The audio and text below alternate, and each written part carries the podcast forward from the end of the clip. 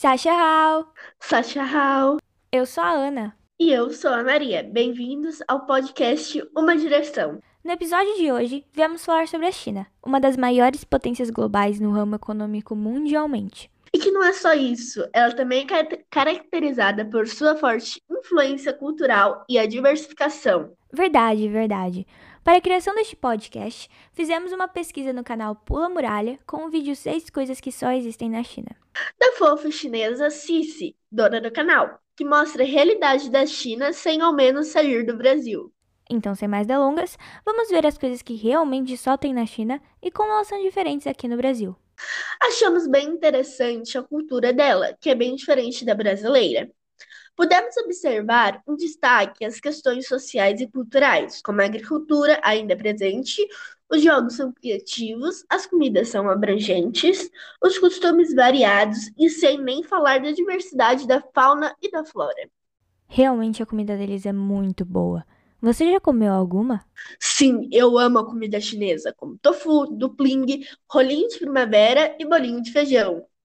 Caramba, são 8 da manhã e só isso já me deu água na boca.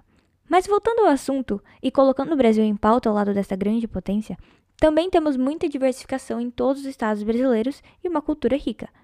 Porém, ambos ainda têm muitas diferenças entre si. Acreditamos que a cultura chinesa tem uma grande variedade em sua cultura e seus costumes. Portanto, vamos citar e comparar alguns exemplos. Diferentemente do Brasil, onde são entregues presentes simples e baratos, com exceções para festas de 15 e 18 anos e casamentos, a China tem o costume de presentear seus entes queridos com valores em dinheiro, seguindo um padrão e regras com o chamado pacote vermelho. Nos bebedouros da China, há como controlar a temperatura da água, mas os chineses não consomem muita água fria ou seja, apenas possuem água quente e esperam esta esfriar para ingerir. Já aqui no Brasil, a água é comumente conservada em geladeiras e os bebedouros estão sempre a temperaturas baixas. Portanto, a água é sempre gelada. É muito comum, na China, encontrarem pandas e árvores de bambu, enquanto, no Brasil, podemos ver com frequência cachorros caramelos e gatos de rua.